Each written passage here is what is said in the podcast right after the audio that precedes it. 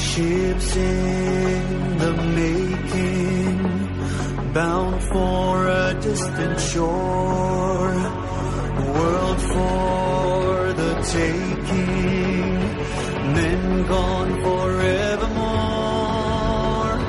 boarding and setting Sexto Continente. Dirigido por el obispo de San Sebastián, Monseñor José Ignacio Monilla.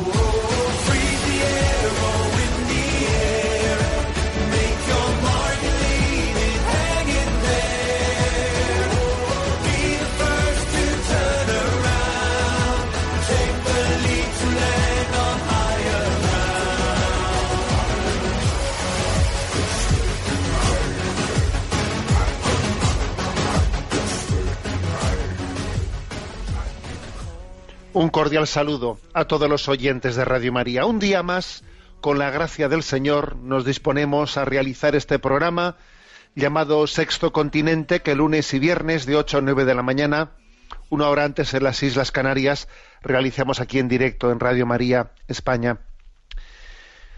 Hoy, 4 de marzo, es lunes, mm, lunes previo al miércoles de ceniza, y estamos rodeados de el ambiente de carnaval, de las fiestas de carnavales.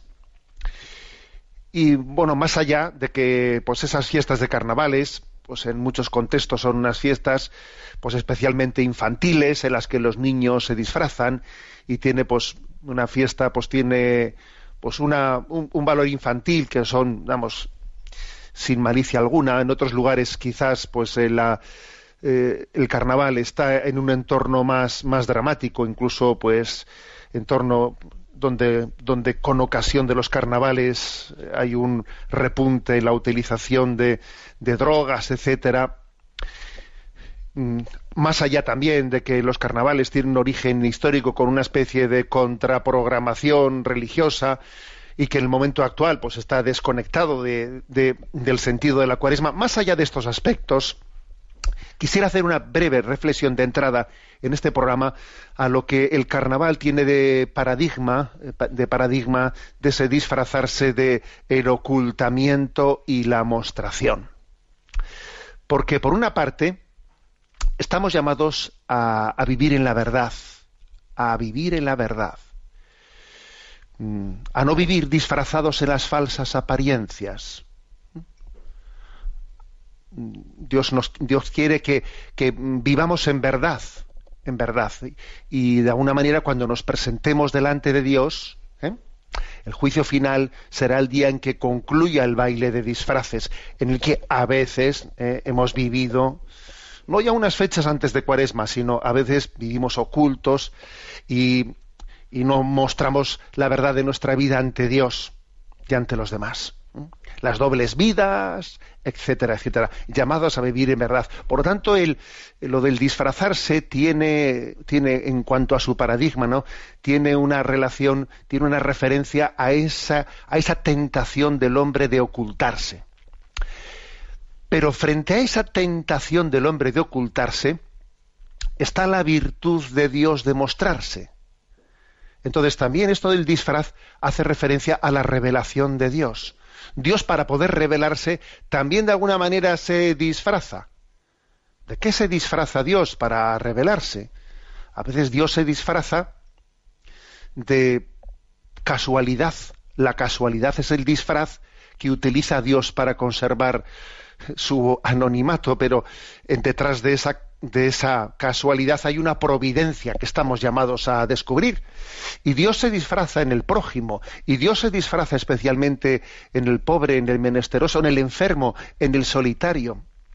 Sí, Dios también en su, en, en su designio de revelarse, no de ocultarse, sino de, de, de revelarse, utiliza ¿no? una especie de disfraz, por decirlo de alguna manera. Luego, luego, en este contexto de carnaval, hagamos esta referencia, ¿no?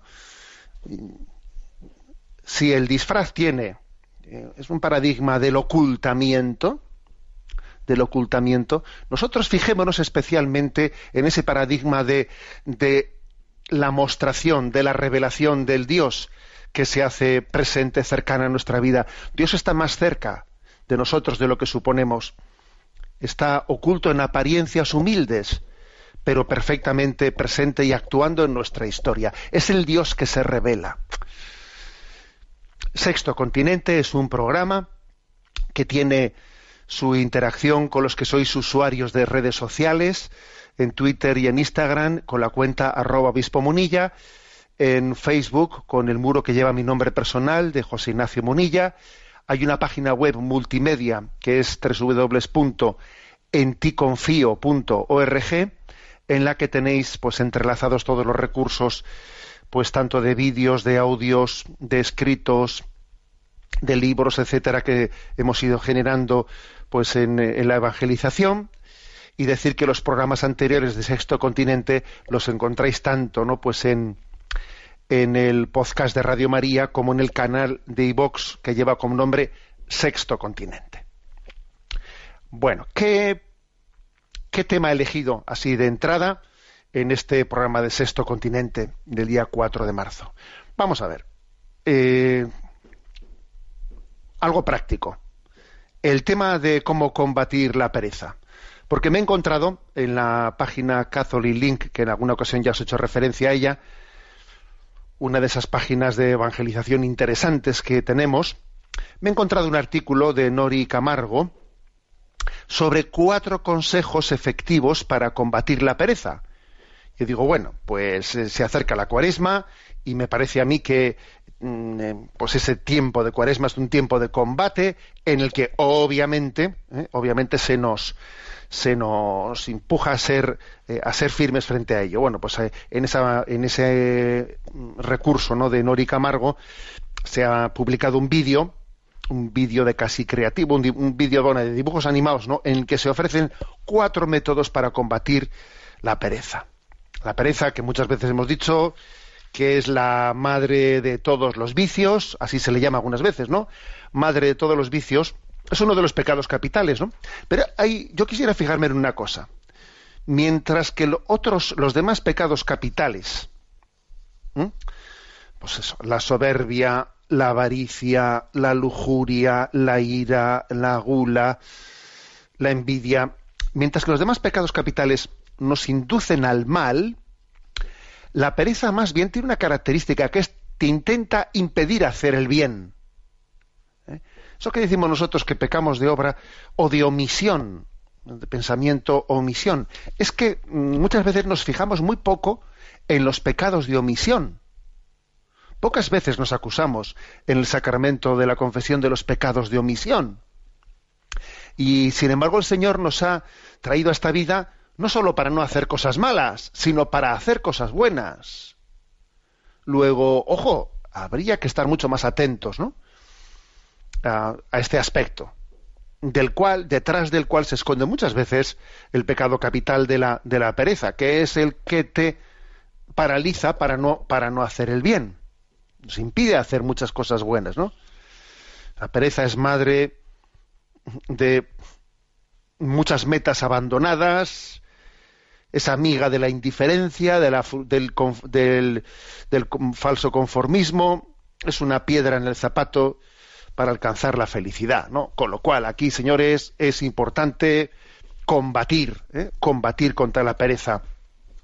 Porque un hombre con pereza es como un reloj sin cuerda. Tú dirás, ¿para qué sirve un reloj sin cuerda? Pero a ver, o, o un reloj sin pila, diríamos nosotros, ¿no? Bueno, está claro ¿eh? que que me parece interesante, ¿no? Y yo felicito también a, pues a quien se le ha ocurrido decir voy a hacer un pequeño recurso aquí en el inicio de la cuaresma de consejos prácticos para combatir para combatir contra, contra la pereza, porque, porque está claro que esto nos afecta a todos, comenzando por el que os habla. Bueno, a ver, ¿cuáles son los cuatro consejos que da eh? eh Nori Camargo en su, en su artículo de Catholic? Y en ese pequeño vídeo que creativo creado ahí. El primero dice, salir de la cama con un salto. ¿Mm? No hacerte el remolón en el primer momento del día, ¿no? Y eso sí, cuando sale uno de la cama, comenzar el, o sea, salgo, salgo de la cama y no hago lo primero consultar el móvil. No. No. Sino lo primero es salgo de la cama y lo primero que hago es a ver, hacer una oración. Oración de ofrecimiento de día. Porque es que esto también nos está caracterizando. Nos está caracterizando el hecho de que eh, suena el despertador. Y ya hemos puesto el despertador con el móvil mismo. Entonces suena el móvil y entonces uno coge y lo apaga o, está, o sin salir de la cama se pone a consultar el móvil a ver qué mensajes han llegado y no han llegado. Empezamos mal. Empezamos mal asunto. Y esto ya, ya, ya ha comenzado el día ya cruzado suena la alarma. Quizás uno, uno, por prudencia, bueno, eso cada uno tendrá que hacer su discernimiento. Quizás sería prudente que el, que el despertador no sea el del móvil, sino que sea un despertador y que el móvil esté fuera de la habitación, extramuros, ¿eh? que eso también es muy prudente. Eso lo hemos, lo hemos, comentado también en alguna ocasión. Y que el despertador con el que me despierte no sea el del móvil, sino que sea un despertador normalillo ¿eh? y tradicional de esos, ¿no? Esos que no tiene conexión a Internet ni nada por el estilo. Pero bueno, la clave, lo principal es que cuando suena esa llamada, cuando suena el despertador, que lo entendamos como una llamada. Ya, llamada, repito, llamada. Porque en los monasterios, cuando suena la campana, se suele, o sea, se educa, ¿no? Al monje se le educa para que en una campana reciba, eh, entienda una llamada. Cuando suena la, la, campana de la torre el domingo de tu pueblo, de tu parroquia, esa campana es una llamada, es una vocación, vocare, llamar. Bueno, pues también el despertador, ese que suena por la mañana, hay que acogerlo como una llamada. Soy llamado, soy llamado. Entonces, mm, a esa llamada hay que tener una... Si escuchas hoy la voz del Señor, ¿eh? no te hagas el remolón. Da un salto, da un salto, no te hagas el remolón. O sea, comenzar, comenzar el día con esa conciencia de ser llamado es importantísimo. ¿Tú sabes qué diferencia hay? Ha sido llamado. Y tú respondes a esa llamada. Aquí estoy, Señor, ¿no? Tú imagínate que a alguien le suene el despertador, coja y diga, aquí estoy, Señor. ¿Tú te crees que ese día va a ser igual? Va a ser distinto. Va a ser distinto. Aquí estoy, Señor. Y uno sale, ¿no? Sale de la cama, pega un salto de la cama. Alguno que tiene dificultad de movilidad me, estará pensando, ya me gustaría mí pegar un salto de la cama. Bueno, pues los que podemos hacerlo, hagámoslo. Y repito, no consultar el móvil en el primer momento que salió de la cama, sino coger y hacer una oración de ofrecimiento. Esa oración que se hace aquí por las mañanas en, en Radio María, que a las 7 y 10 de la mañana se ponen ahí unos, unas oraciones y una de ellas es la oración de ofrecimiento. Ven Espíritu Santo, inflama nuestros corazones en las ansias redentoras del corazón de Cristo para que ofrezcamos de veras nuestras personas y obras en unión con Él por la redención del mundo. Señor mío y Dios mío Jesucristo, por el corazón inmaculado de María, me consagro a tu corazón y me ofrezco contigo al Padre en tu santo sacrificio del altar, con mi oración y mi trabajo, sufrimientos y alegrías de hoy, en reparación por nuestros pecados y para que venga a nosotros tu reino ala, pues ya he ofrecido el día. He recibido la llamada, he respondido diciendo, aquí estoy, Señor, aquí me tienes. Pego una, un bote de la cama, mmm, cojo y hago esta oración de ofrecimiento del día. Bueno, pues este primer paso es un paso muy importante, muy importante, primer consejo, ¿no? De cómo combatir la pereza. Bueno, el segundo consejo que se da, ¿no? En este recurso en este recurso de Catholic Link. El segundo consejo es el de realizar ejercicio, ejercicio en algún momento del día. A veces puede ser ese primer mismo momento en el de levantarse, en el de realizar ejercicio, porque estamos en una en una cultura muy sedentaria, muy sedentaria en la que, bueno, especialmente en el contexto urbanita, etcétera, pues eso, mm, cada vez nos, nos va comiendo más eh, los hábitos, los hábitos de la comodidad y entonces, pues el ascensor nos lleva a todos los sitios, eh, todo mm, nos vamos acostumbrando cada vez a hacer menos y menos y menos cosas, ¿no? Y eso también no ayuda a nada, ¿no? Para pues para ser dueño de nuestros, ejercitarnos en ser dueño de las cualidades y las capacidades que Dios nos ha dado. Hacer ejercicio es bueno. Eh, o sea, la, porque esa interacción que existe entre lo corporal y lo psicológico y lo espiritual, pues hay que ponerla en marcha. Igual que cuando se, hace ejercicio se pone en marcha, ¿no? Pues eh, la, circulación de la sangre. A ver, el ejercicio, ese poner en marcha, ¿no? Pues nuestra, eh, pues, la circulación de la sangre, ese esforzarnos, ese sudar, sudar, que es bueno sudar, ¿no? ese ejercicio, en fondo, está también siendo una llamada a activarnos ¿no? interiormente. Alguno me dirá, bueno, pues que yo conozco a personas que hacen, que son deportistas, ¿no? Uno que es un deportista y después de ser, cuando termina su tiempo de deporte, pues es un perezoso absoluto. ¿eh? Bien, eso, eso es posible, evidentemente, pero pero eso, eso es una deformación de ese ejercicio. O sea, eso es haber convertido el ejercicio en una como en un capítulo aparte de la vida y nosotros no queremos que el ejercicio físico sea un capítulo aparte de la vida nosotros queremos que el cuerpo sea revelación del alma por el cuerpo queremos llegar al, al alma ¿eh? así ¿eh? porque de alguna manera lo corporal es eh, revelación es sacramento de, lo que se esconde ¿no? en nuestra corporalidad, que es, que es toda la identidad espiritual del hombre. Luego, nosotros no queremos vivir el ejercicio como un capítulo aparte, sino como algo que, nos introduzca en la totalidad de la vida. Para nosotros el, el cuerpo es la puerta, es la ventana del alma. Hay una unidad sustancial, ¿no? psicosomática en, nosotros que por la cual el, hacer ejercicio el hacer, ejercicio es poner también en marcha es poner es también instar no instar al hombre interior a ponerse en camino a ponerse en camino en la superación de las tentaciones etcétera etcétera o sea vivir el ejercicio corporal desde desde esta perspectiva no como un capítulo aparte, no meramente como a ver si aquí tengo un tubo de escape por no, no, no es eso. ¿eh? Es caer en cuenta de que nos movemos el hombre entero, ¿eh? el hombre entero cuando hacemos ejercicio espiritual, ejercicio corporal, perdón. Yo a veces voy a decir que, que por ejemplo, pues eh, recuerdo que cuando, pues cuando siendo párroco en Zumárraga, hacía más ejercicio que ahora, que eso es un defecto mío, ¿no? Pues, con, pues igual no hacer en este momento el ejercicio que uno quisiera hacer, igual ahora lo hace, pues no sé, pues con esas máquinas que tenemos a veces en la habitación, etcétera, ¿no? Pero yo recuerdo que allí que estábamos más rodeados de montaña, ¿eh?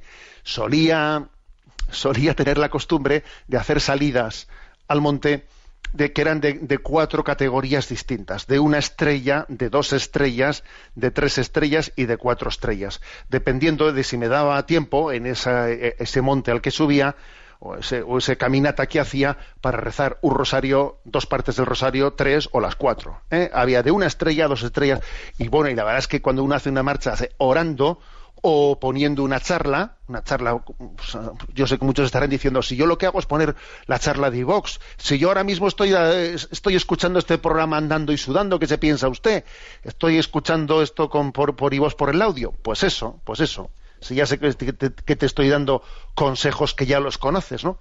Pero ese ejercicio en el que se integra lo físico y lo espiritual es muy interesante. Tercera, tercer consejo Tercer consejo que es, que es muy curioso también. Dice, mira, mm, divide y vencerás. ¿eh? Divide la tarea. Si tú ves que tienes aquí, ¿no? Madre mía, todo lo que tengo por delante. ¿Por dónde empiezo? Pero qué pereza, por Dios, qué pereza. ¿eh? A ver, mm, no te agobies. Divide y vencerás. ¿eh? Vamos por partes, que diría Jack el Destripador. Vamos por partes. A ver, mm, primero esto. Mm, luego lo otro, eh, y en, el momento en el que tú no te dejas agobiar eh, por, por, por, todo ese cúmulo de lo que está pendiente, se dices, venga, mm, comienzo por aquí, de 8 a 9 esto, primero hoy me toca este, este rato de oración, luego el programa de Sexto Continente, luego tengo lo otro, o sea, a ver, las cosas van así. Y si uno, y si uno hace esta tal cosa, y si uno divide, ¿no? Va dividiendo las tareas, también, mm, según las va, según las va afrontando, va teniendo un disfrute. ¿Eh? Ojo, un disfrute de decir, mm, tema, reto afrontado reto afrontado. Y dice, bueno, ya me quedan de los, de los que tenía a lo largo del día, de ocho que tenía apuntados, ya voy por dos, ya voy por tres. Ya he pasado el Ecuador tú, venga, ya. O sea, divide la tarea y al dividirla uno ve que es mucho más sencilla, obviamente, ¿no? Y que además va avanzando, nota el avance, nota el avance. Esto, esto es, es importante, porque el enemigo, el enemigo quiere, como estrategia, bloquearnos viendo un reto grande y haciéndonos sentir una incapacidad de cómo, cómo voy a abordar yo todo eso. O sea, mm, y quiere que, que, en esa primera percepción un poco agobiada nos quedemos paralizados. No, señor. Divide la tarea. ¿eh? Divídela. Como hacen las hormiguitas, que las hormigas no se ponen a pensar, ¿no? A ver, voy ahora a esto, a esto, a esto. Y por último, ¿eh? por último, el cuarto consejo, ¿no? El primero es cómo salir de la cama, el segundo es el ejercicio, el tercero es dividir la tarea. El, el cuarto consejo que se da es el de también poder recibir una o uno mismo, poderse otorgar o poderse conceder, ¿no? es decir, una recompensa para mantener la motivación. ¿eh? Cuando, ¿eh? pues por ejemplo, uno tiene especial, tiene una especial pelea o batalla con la, con la pereza, ¿no? Tiene una especial batalla con la pereza y ve que me quedo paralizado, me quedo tal. Bueno, a veces, a veces porque nuestra voluntad, ¿no? Pues es tan débil, tenemos que jugar también esa baza siendo conscientes de nuestra debilidad y aunque, eh, pues digamos, el ideal sería que yo no esté necesitando que me, que me prometan, ¿eh? que me prometan compensaciones para vencer mi pereza, sino que el ideal sería que solamente la alegría de haber hecho las cosas ya sea para mí suficiente compensación, pero bueno, en la medida en que uno eso no lo tenga, es bueno, es lícito, es humilde, es humilde también, ¿no? Motivar, motivar nuestra entrega, bueno, pues con una, con una recompensa, con decir, venga, voy a hacer esto, voy a dividir tal, y y venga, y además me voy a, si, si, hago, si cumplo esta meta, a la noche voy a hacer esto, lo que sea, voy a ir al cine a ver esta película, o lo que se me ocurra, o voy a permitirme en la cenita pues un, un pequeño regalo, una compensación. Bueno, pues es decir, en la medida en que eso lo hagamos libre y conscientemente, y lo hagamos como algo, no como una especie de tubo de escape, sino como una educación de nuestra voluntad, eso es bueno también, es bueno ¿Acaso con los niños no lo hacemos? ¿Acaso nosotros no tenemos algo de, niño, de niños también? El asunto está en, educar la voluntad, ¿no? Para ser dueña de sí misma. Bueno, cuatro consejos, pues. El cómo salgo de la cama, cómo recibo una llamada en el despertador. El, del ejercicio eh, físico ligado, ¿no? Ligado a, nuestro, a nuestra vida espiritual. El de dividir la tarea y afrontarla paso a paso y el de también eh, pues compensar o acompañar nuestra tarea con una con para mantener la motivación con algunos regalos o satisfacciones o compensaciones son los cuatro consejos que me parecen inteligentes ¿eh? inteligentes porque vamos a ver porque como he dicho al principio mm, la pereza es un enemigo de dientes mucho más afilados de lo que uno se piensa y claro, como la pereza en principio, pues eh, nosotros la vemos como, pues no parece que tenga tanta malicia, ¿no? Pues fíjate, casi, casi a veces la, la pereza se disfraza de pacifismo. Entonces, claro, no le ves tanto la maldad. Ojo, que la pereza es la falsa paz de Satanás. Detrás de ella se esconde el pecado de la indiferencia. Cuidadito con eso, ¿no? Vigilantes. Cuando debilitamos nuestra vigilancia, ¿eh? perdemos la fidelidad. Quien en un principio, a ver, se quedó dormido por cansancio, no está muy claro ¿no? qué grado de culpabilidad podía tener en ello, termina por hacerse el dormido por comodidad o por falsedad. Es así, ¿eh? es así, porque ahí existe una especie de complicidades, ¿no? En las que se va debilitando nuestra vigilancia. Y Jesús nos dice en el Evangelio, vigilad, vigilad. A ver, o sea, Jesús en estos... En, la pereza no, no, es verdad que sea inocente. No, no es inocente. Jesús dice vigilad, y repito esta frase, ¿eh? que no es mía, sino del que entonces era arzobispo de Buenos Aires. Quien en un principio se quedó dormido por cansancio, vamos a ponerlo así, ¿eh? entre interrogaciones, quien en un principio se quedó dormido por cansancio, termina por hacerse el dormido por comodidad o falsedad luego luego desenmascaremos, digamos, ¿no? La aparente, eh, pues bueno, inocencia de la pereza, que no lo es, que no es inocente, que es la falsa paz de Satanás, que es el pecado de indiferencia eh, disfrazado, disfrazado de cansancio. Por lo tanto, eh, bienvenido a este recurso de estos cuatro consejos para combatir la pereza. Bueno, pues vamos a escuchar este, este canto Ámame como eres del grupo Bethsaida. ¿eh? Ámame como eres. El Señor nos dice, conozco tu miseria, las luchas y tribulaciones de tu alma, tu debilidad, tus pecados, tus flaquezas. Ámame como eres. No estés esperando a ser distinto para empezar a amarme y si haces esto, si haces esto, si en vez de esperar a ser un ángel para amarme, me empiezas a amar, me empiezas a amar ya, vas a ver cómo Dios hará el milagro de la transformación en tu vida. ¿eh? este canto está del grupo Besaida, Ámame como eres, está inspirado en la oración de Charles de Foucault.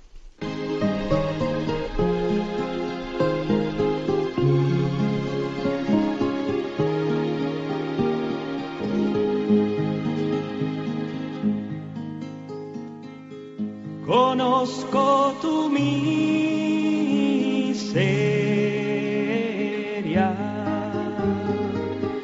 las luchas y tribulaciones. De tu alma, la debilidad y dolencias de tu cuerpo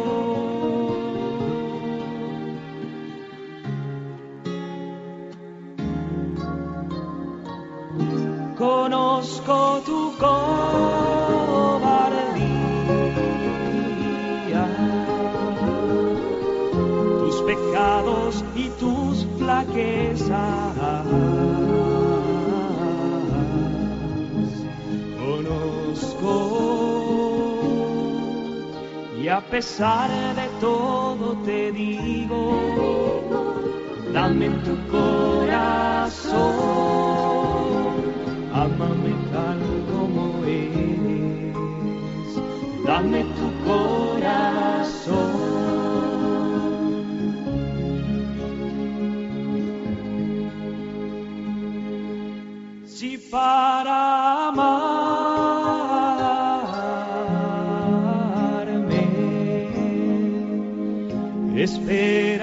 hacer un ángel,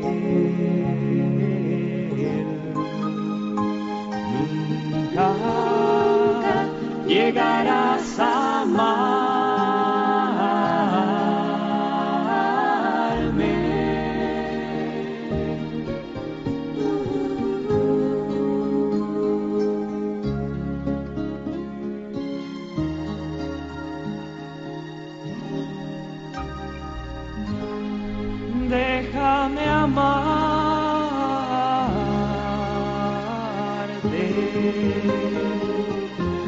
Mis planes está el rodearte.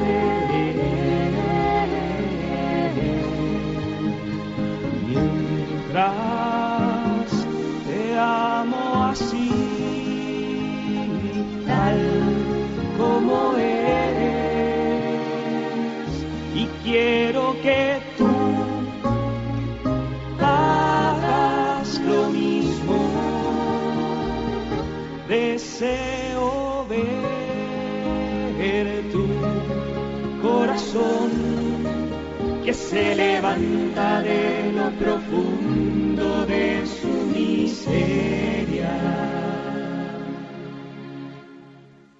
Amo en ti tu debilidad, me gusta el amor de los pobres. Quiero que desde la indigencia se alce un grito te amo, Señor.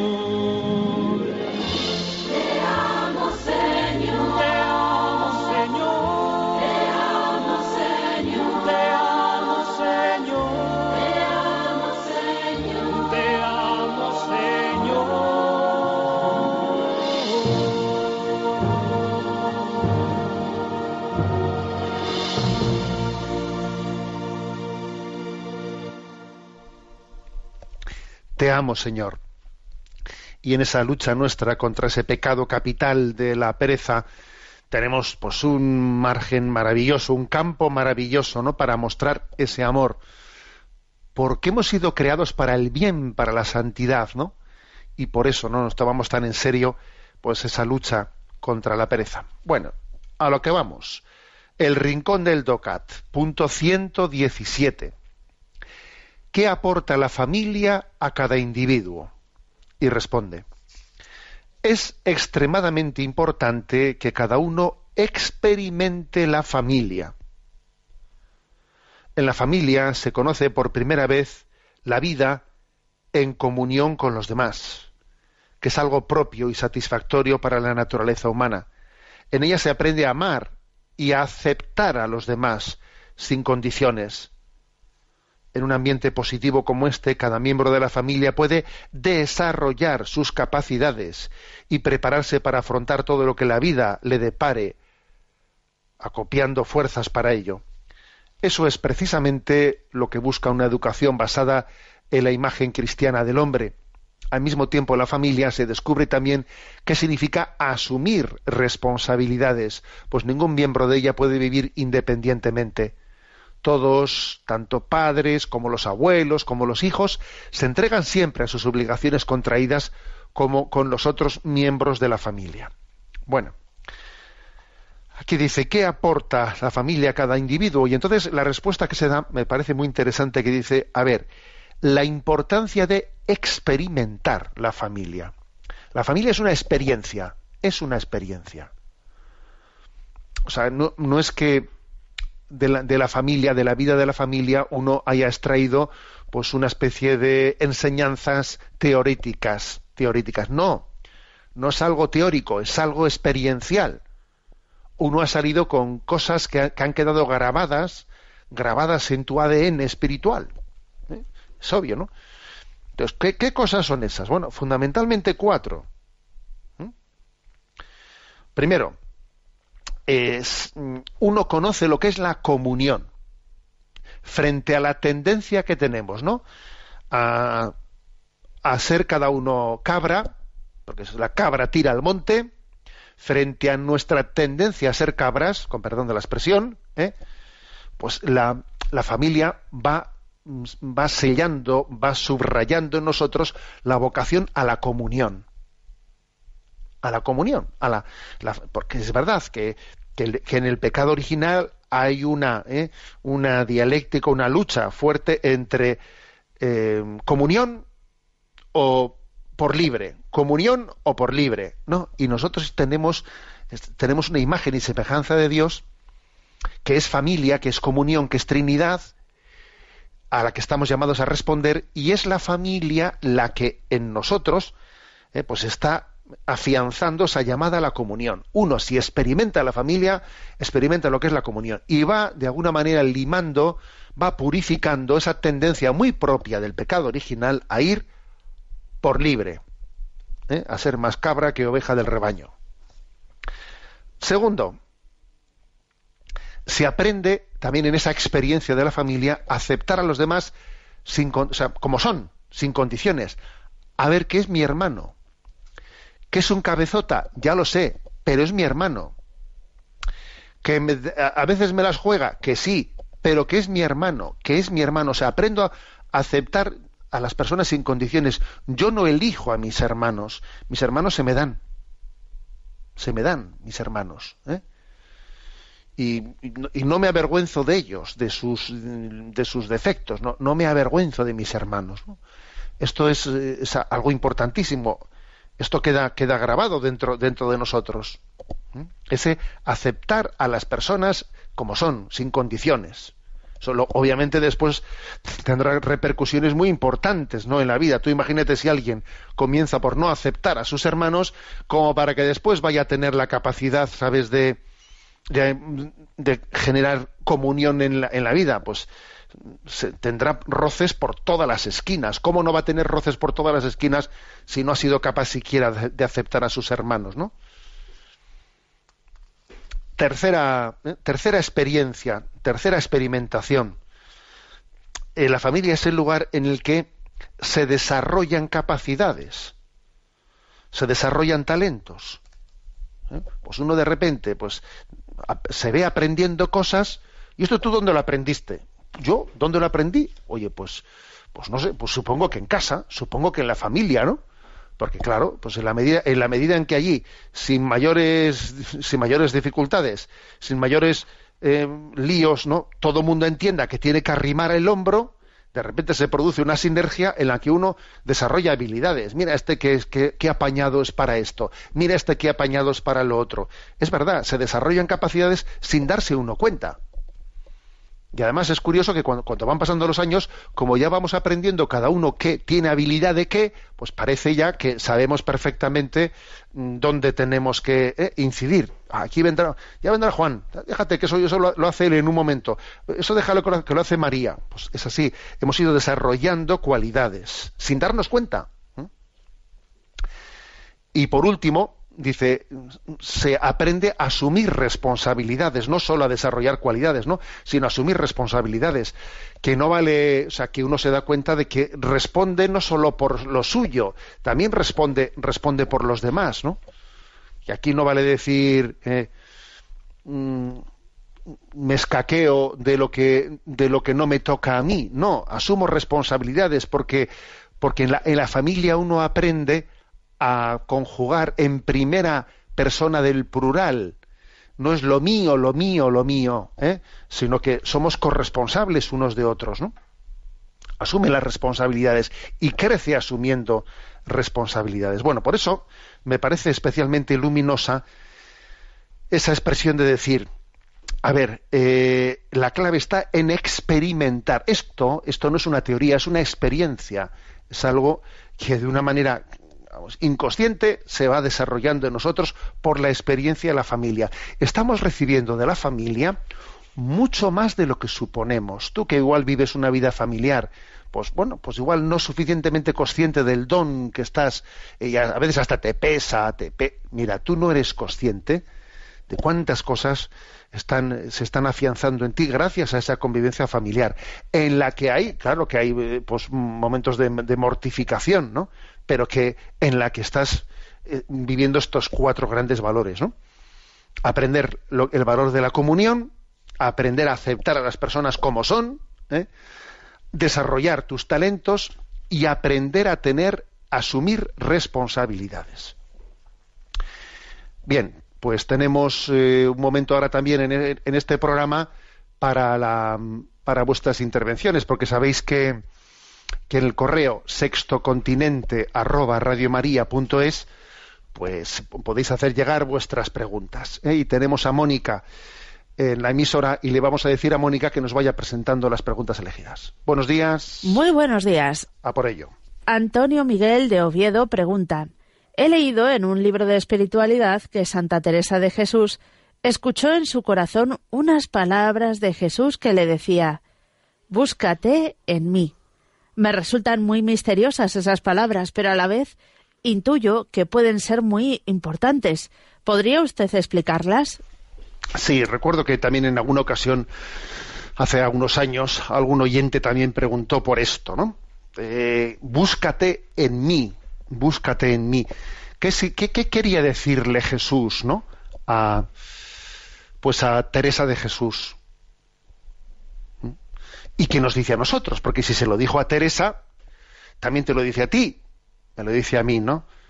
Oye, José Ignacio, me dice Jesús, búscate en mí.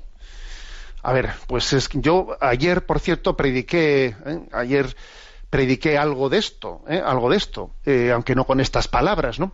Porque acordaros de que ayer el Evangelio hablaba de ¿puede un ciego guiar a otro ciego? Y claro, una cosa que decía es que tenemos un problema serio, tenemos un problema que es la dificultad del conocimiento de nosotros mismos. ¿Cómo uno somos tenemos la capacidad de ver, de, ver nuestra miseria, tenemos la capacidad de descubrir nuestro pecado, pues mm, muchas veces con mucha, con mucha dificultad, porque permanecemos ciegos hacia el propio pecado, ¿no? Cuando dice, ¿cómo, ¿cómo es posible que no veas la viga que tienes en tu ojo? Pero ¿cómo es posible? Oye, pues porque existe una cierta ceguera, porque el pecado, el pecado ha ha limitado nuestra capacidad objetiva de conocimiento. Porque, por ejemplo, si uno tiene un rencor o unos celos o un complejo de aquí te espero, ese mm, eso le está limitando tremendamente para poder conocer la verdad. Es como si tuviese unas gafas de color verde o de color rojo, que todo lo ve verde o todo lo ve rojo. Y si, por ejemplo, tiene un rencor, ¿no? Porque, porque, porque aconteció algo en su vida que le ha dejado clavado un rencor. Pues esa persona, pues igual alguien se le acerca y le dice una palabra que en principio no tenía ninguna mala intención, era inocente esa palabra, pero esa persona con el pedazo de herida rencorosa que tiene, vamos, lo interpreta que no veas tú.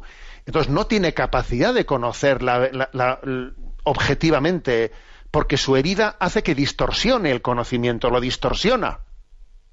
Entonces tenemos un problema serio. Tenemos un problema serio porque nuestro pecado y las heridas de nuestro pecado tienden a deformar la realidad. O uno que es un celoso. Bueno, se monta unos líos, unas interpretaciones de no veas tú. Vaya lío que monta. Que no, que tienes celos. A ver, desenmascara eso. Incluso también, no únicamente en los aspectos negativos, ¿eh? también en lo positivo. O sea, uno no termina de ver nada bueno en su vida, nada positivo, de valorarlo, de disfrutarlo. Y y sin embargo, Dios ve en él muchas cosas positivas, valora muchas cosas buenas que él mismo no valora. O sea, Dios ve en nosotros mucho más cosas positivas de las que nosotros vemos y Dios ve en nosotros mucho más pecado objetivo del que nosotros no, vamos, no, no, nos percatamos. Luego, luego el gran reto, el gran reto está en conocernos a los ojos, a los ojos de Jesús por eso le dice, le dice Santa Teresa de Jesús, ¿no? Le dice, mejor dicho, por eso le dice Jesús a Santa Teresa, le dice, búscate en mí. Si quieres conocerte a ti misma, búscate en Jesús. O sea, a la, a la luz de su mirada, a la luz de Jesús, uno es capaz de conocerse interiormente. No nos conocemos sin haber conocido a Dios. Al conocer a Dios, al conocer su Evangelio, uno tiene la capacidad de conocerse a sí mismo. Y además, cuando uno conoce a Jesús y ve cómo es amado por el Padre, entonces dice, y yo soy hijo del Padre también, y a mí y Jesús me, ha, me ha, dado a compartir su filiación divina. Entonces uno descubre su filiación divina y se conoce de una manera distinta.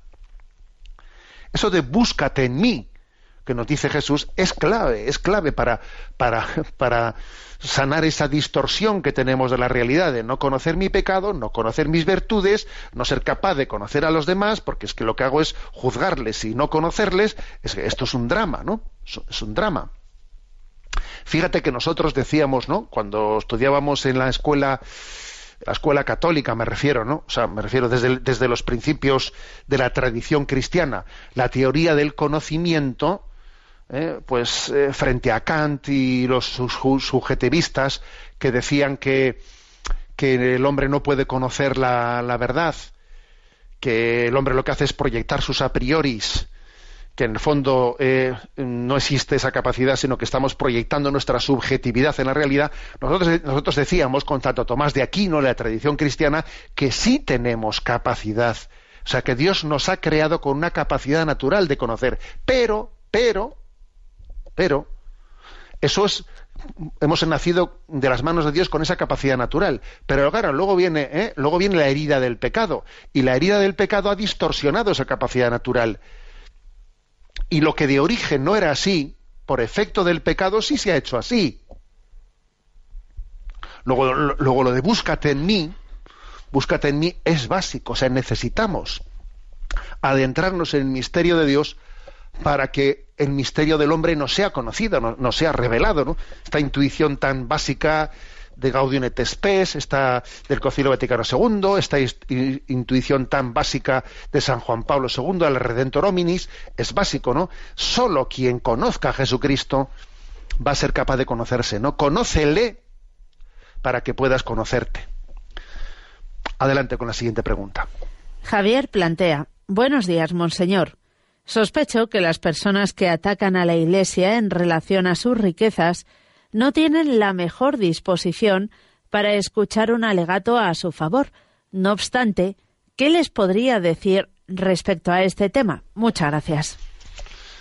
Bueno, pues es verdad que es muy difícil encontrarte, eh, pues en nuestro contexto actual, alguien que te haga una pregunta sobre el tema, a ver, los bienes que tiene la Iglesia. No, generalmente ese tipo de preguntas no son hechas en un contexto de alguien que intenta recibir información, sino que en nuestro contexto, digamos, anticlerical, hay determinadas cuestiones que son utilizadas como armas arrojadizas.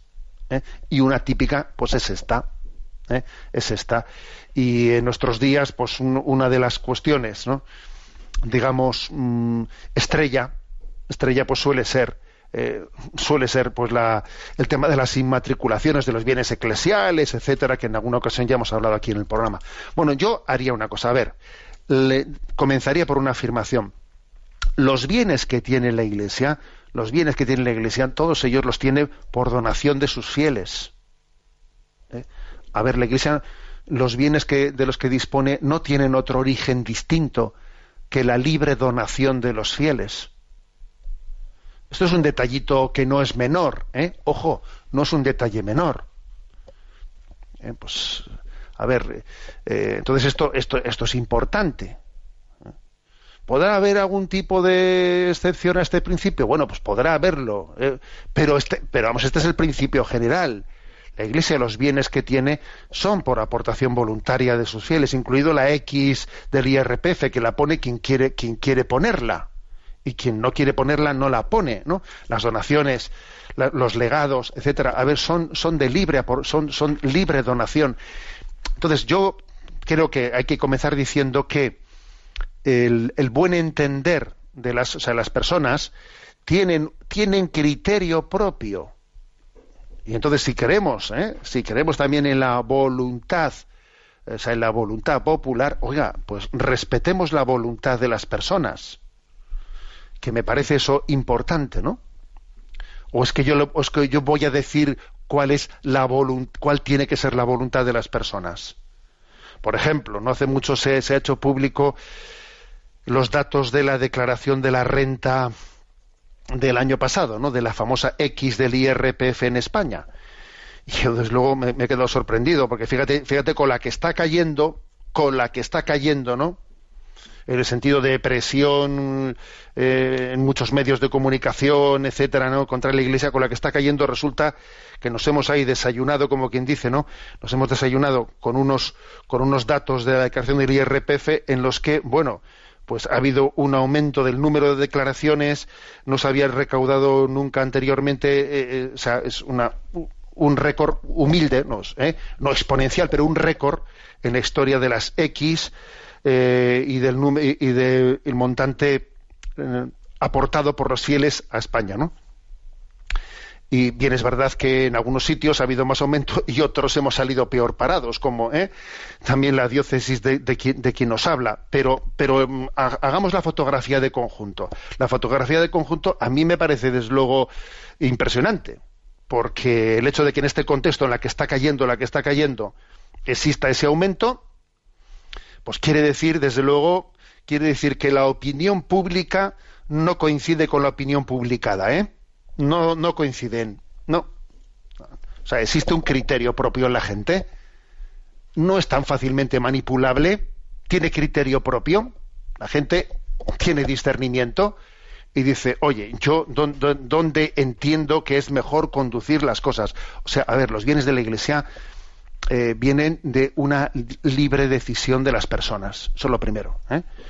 El segundo, la segunda cuestión que hay que decir es que los bienes de la Iglesia, muchísimos de ellos, todos esos, todos, digamos, esos bienes inmuebles, bueno, que se refieren a iglesias, ermitas, etcétera, pues tenemos un problema serio. Tenemos un problema serio en lugares de vieja tradición como España, porque muchísimas de, esos, ¿eh? de esos legados pues están en situaciones que no es fácil, que no es fácil gestionarlos.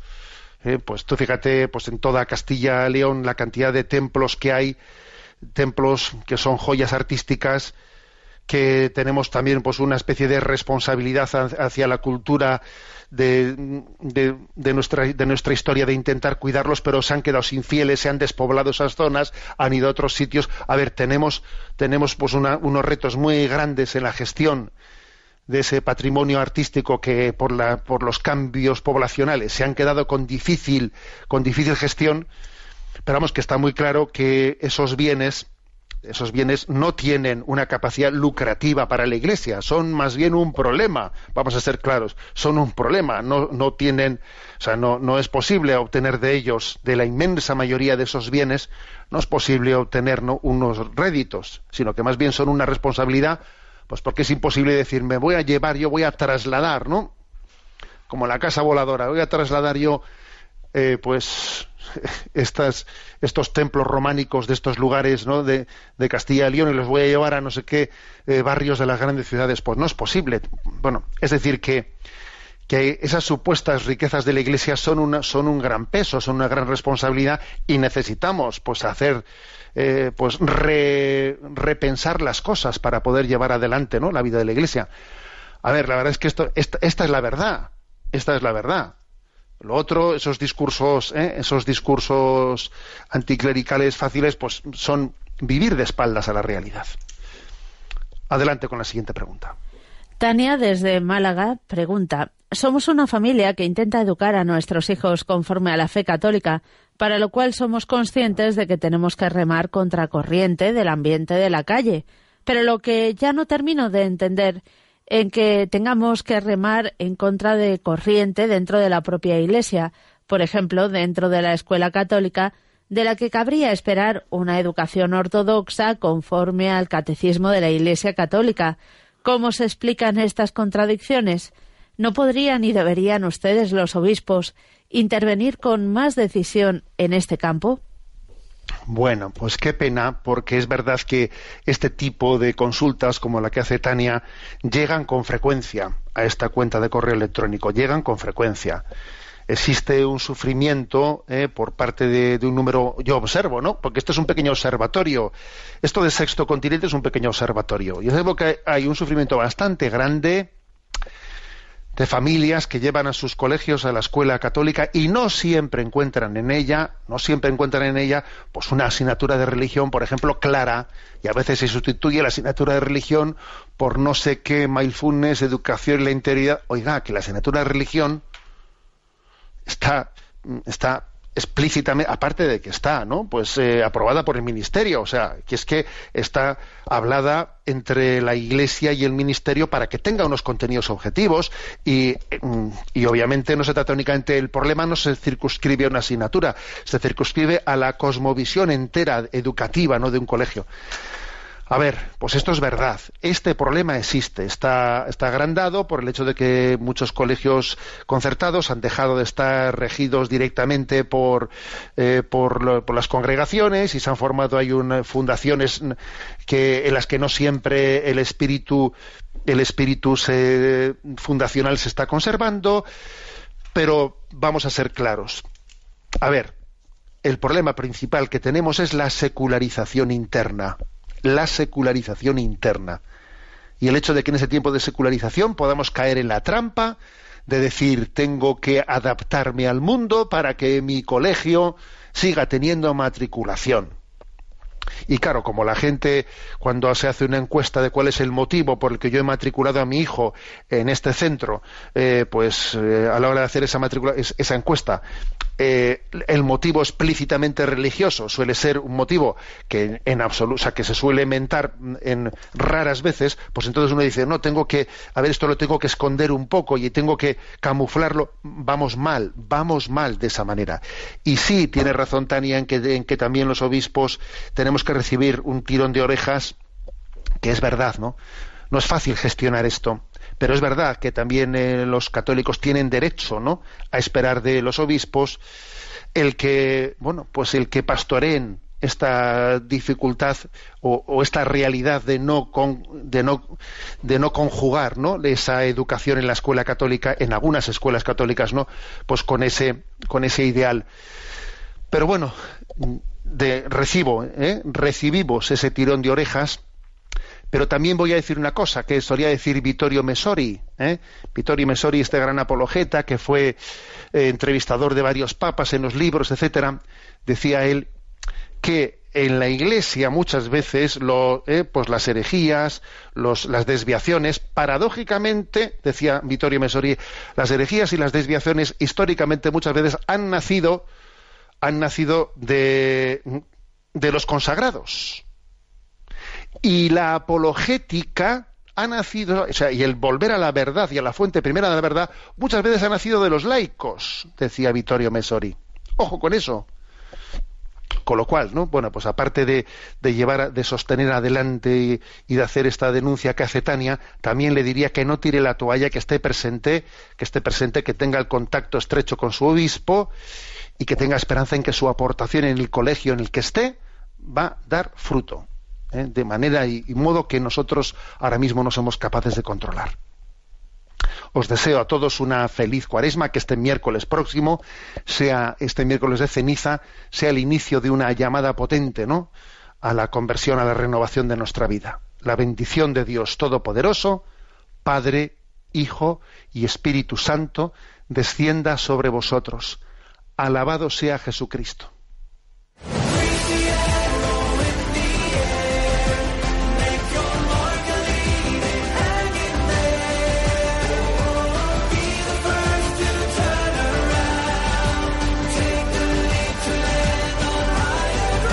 Y así finaliza en Radio María, Sexto Continente, un programa dirigido por el obispo de San Sebastián, Monseñor José Ignacio Monilla.